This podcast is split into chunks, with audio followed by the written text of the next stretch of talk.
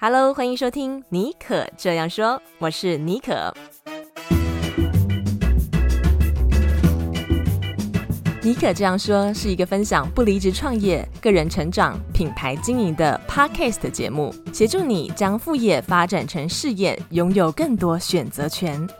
你也可以这样说，改写自己的人生故事。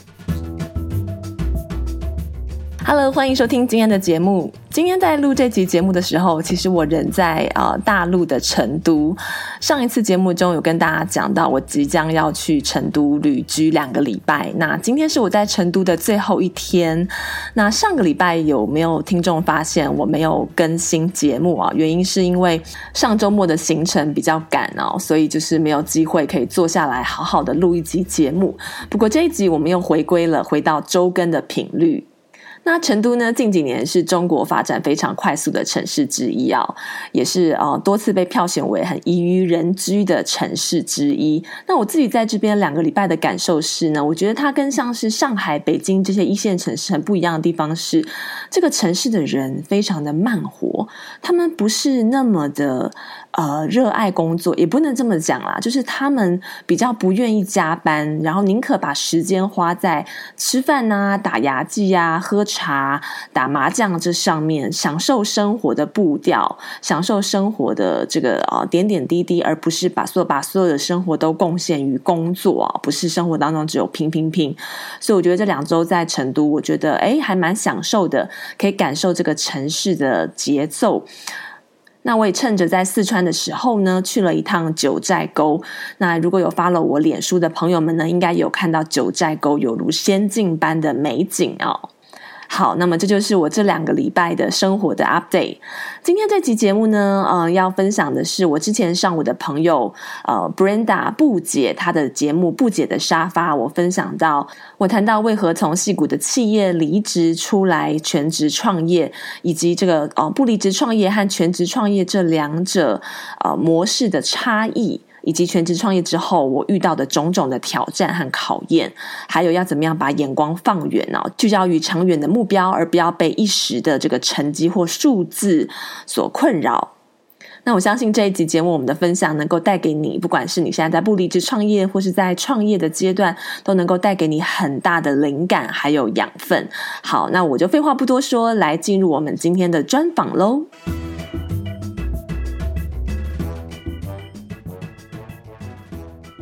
好啊，我们今天就来沙发聊聊坐坐。其实，在我们那个进到这个主题之前，我们俩已经聊了好久，我就觉得超开心的。那我跟尼可呢也很有缘分，因为我们俩都算是有一点点类似的背景哦，都是从企业然后出来，然后。在做自己的自媒体，然后想要发展多元的人生、哦。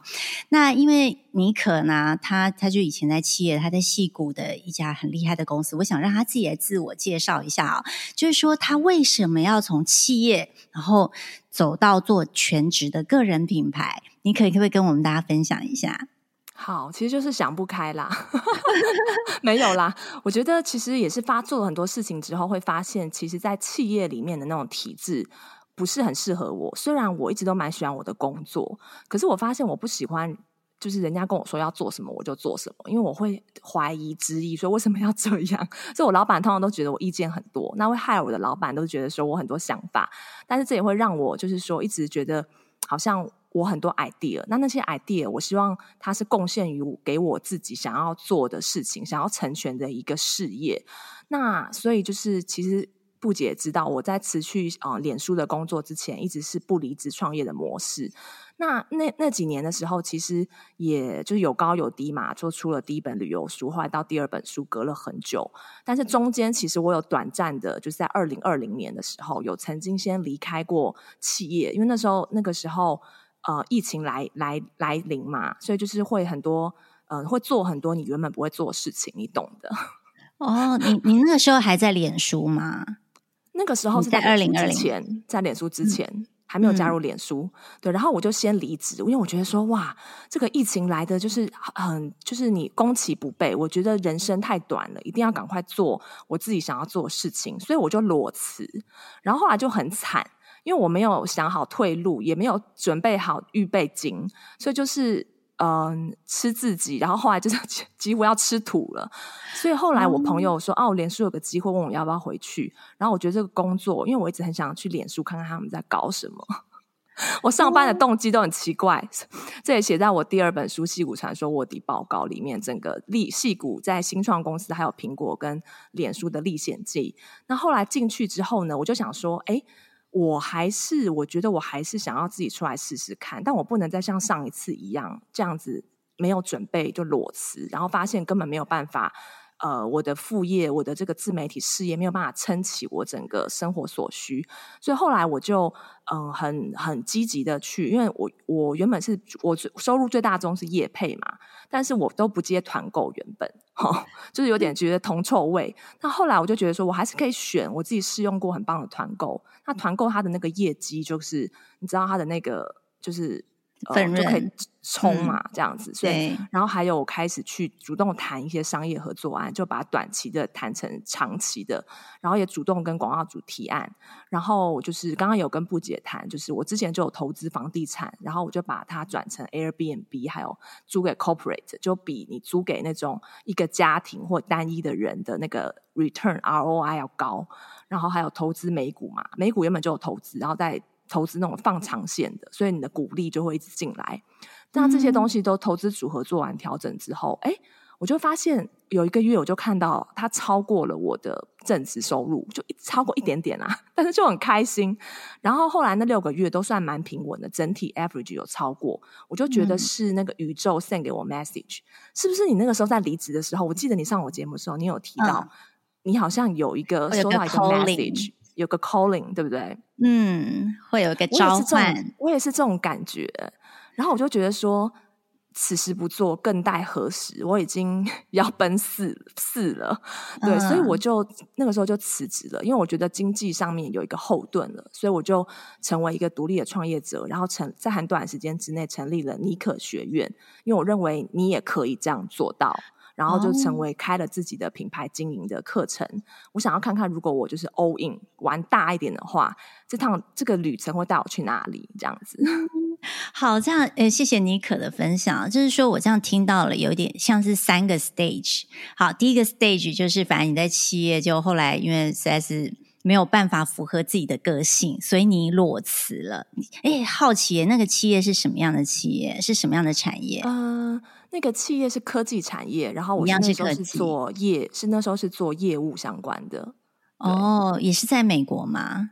也是在戏谷，对，也是在戏谷。好，那所以那时候裸辞，嗯、只是那时候因为相对比较年轻啦，我觉得那个机会成本，老实说，跟如果跟现在比，又还没有到那么高。那你那时候等于裸辞了之后，才发现要吃土，那时候也还没有买房地产，对不对？呃，那个时候有买，可是他并没有为我带来利润，因为我租给的是他刚好打平，因为他租给的是那种、oh. 就一个家庭或是一个单身的那种人，那就是它的那个收益不会有你 Airbnb 你每你每你每天都会换新的那个租客嘛，而且它的租金比较高，mm hmm. 呃，房租比较高呀。好，不过也算是蛮会理财啦。那个时候就已经开始会做一些 investment，就是像那个房地产的部分。然后等于是到第二个 stage 就觉得哦不行，要吃土。那个等于我觉得那个心理的安全感没有被满足到，所以后来就赶快，诶，刚好有机会，再加上又可以符合你的好奇，又是一个这么好的公司，对不对？脸书，所以就进去了。但是就很知道自己。后面的方向想要去哪里，所以等于是说，你愿意花比较多的时间再去经营自己真正喜欢的 side project。诶，我觉得很厉害啊！就等于是又工作，然后同时晚上还要就对，就是花时间去经营哦。那你看哦，就是就算他是不离职创业，也做了业配，也做了团购，比我现在做的还多，真的超厉害的。然后后来再。有一个 calling 变到呃，现在的真的是全职的尼可学院的院长哈、哦。那你尼可，我想问一下哦，因为其实你刚刚有大概有点到说，就是从企业到呃，就是现在走出来的一个心路历程。但我也蛮好奇的说，嗯、呃，因为这两个生活你现在比较起来，可不可以再讲多一点点？你觉得就有什么样的不同？我们先分享就是全职。那个时候的感受，然后一半就是一半企业就是劈腿的感受啊，就是企业跟你又又做那个 side project 的感受，跟现在全职在做自己的学院的感受，那那样有你的生活有什么样的不同呢？哇，我觉得布姐好会提问哦！你这些问题，因为我也上过一些其他节目，都没有被问过，而且我觉得很很深入人心。我先讲我全职的时候，还没有劈腿的时候，那个时候虽然我是一个工作很认真的人，但是我有一种好像我看不到一个未来的一个憧憬，我没有一个未来的一个盼望，哎，好像就是像一个仓鼠一样一直在那边工作，然后我觉得我很。庸碌就是平平庸，然后为了这个 paycheck 在那边工作，虽然工作还是有成就感，可是我感觉我都是在为别人作嫁，然后我我也蛮迷茫的，也不知道要做什么，可能跟很多听众现在也想要斜杠的人也一样，然后后来我才。因为我很喜欢写作，从小就还蛮喜欢的，所以我就透过文字让我进入一个冒险的旅程，带我去冒险，然后开始写作，嗯、然后没想到写着写着我就出了旅游书。我一开始是写旅游出家出道的，然后写着写着，然后后来还有这个商业合作案啊，就是跟一些生活 lifestyle 啊、美食相关的这个产品就会找我推广。嗯，如果他们想要进北美市场的话，呃，然后呃。那个时候劈腿的时候，一开始很开心，但是后来，比如说要出书的时候，还有要呃案子副业案子比较多的时候，真的是爆肝呢。就是哎，嗯、姐，你有你没有经历过劈腿时期，对不对？我没有哎，我都很专情。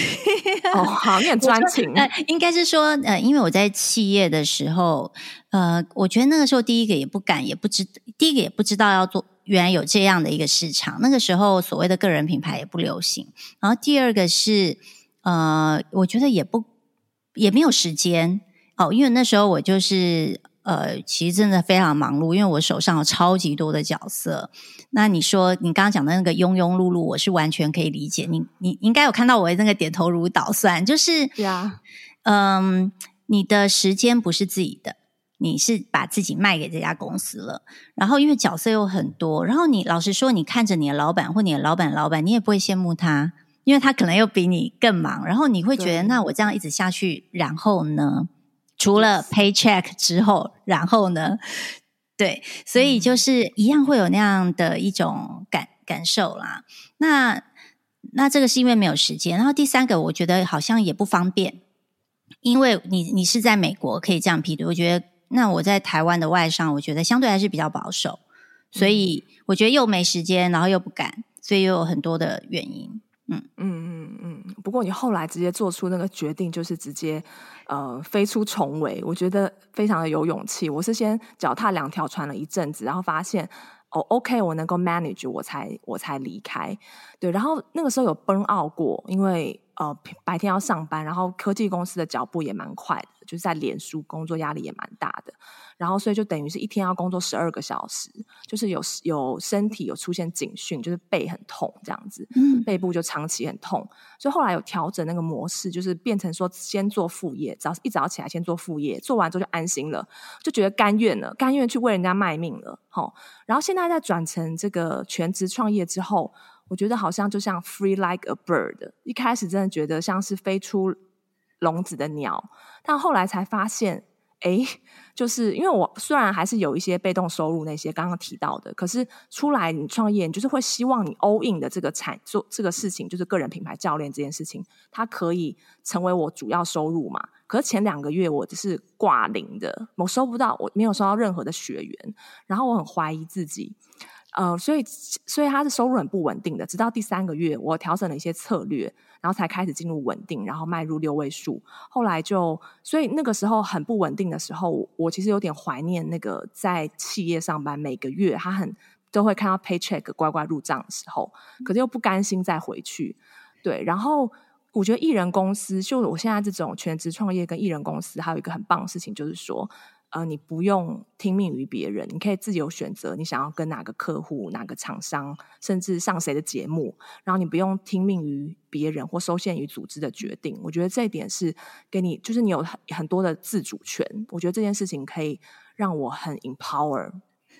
嗯，我我又是点头如捣蒜，我懂哦。就是，嗯、可是我觉得这种东西就是一个 trade off 啦，就是说，当你想要自由的时候，你也会付出一些代价。那一开始会有什么样的代价呢？就是你会想念以前的 paycheck。其实我也想念蛮久了，我已经出来出来三年，然后呢，我我我没有。我应该算没有 burn out 过，我对自己比较好了。就是说，嗯、呃，我我是因为我的目标是我想要过得比较舒服的生活。可是你知道，嗯、当你想要舒服的时候，你就没有这么用力工作，没有那么用力工作，你当然就是很多的 result。就没有到那么好。那当然，我觉得这个如果说很聪明的去把一些商业模式啊弄好，然后后面可能相对就可以比较轻松一点。但我我可能还没有那么认真的把它这个全部打造出来。但是也很感谢你，妮可刚刚有分享，就是说，诶，这里面有不同的一个 stage，就是说你会有想念的时候，会有担心的时候哦。所以我我很想了解一下，就是说。我我我特别想要聊所谓的会有带带来担心的时候，因为很多我认识的呃做个人品牌的人，的确啊，他们也会常常会有自我怀疑哦，就跟刚刚尼克讲的哦，可能会真的做的快超死，就不一定会有金钱的收入。像你刚刚也是很不错的，是你很 burn out，但是你有收入。但是有些人可能是我做的要死要活，我还是没有钱可以进来。那我问你哦，这样像这样的一种情绪。然后你又不甘心回去，那这样的情绪你要怎么样去做排解？嗯，就像布姐讲的，那个时候真的是怀疑自己、否定人生，都会有那种黑暗期。然后一个月就是都是想要逃避这件事情。然后我就在想说，我在事业的起步就推出个人品牌的教练课，这是不是一个明智的抉择？然后我还读了跟很多业务相关的书，因为我希望可以 get more sales 嘛。对，但是所以后来灰心沮丧，我记得大概一两个礼拜，然后。忽然有一天，我就好像看一本书吧。看书的时候总是会给我一些不同的灵感。好，书中讲的不是这个东西，但是我就是这个 message 就进来我脑海里。我就忽然意识到说，我现在遇到的这件事情，它其实不是一个不好的事情，或是一个失败，它是要一个 message，它是一个机会，要我去 pivot 去调整。我现在做的事情，一定是我现在做的这个方式不呃有一些呃可以改变的空间嘛，所以我就重新调整跟我潜在学员的免费咨询，因为我一开始是说的比较多，后来我就是变成。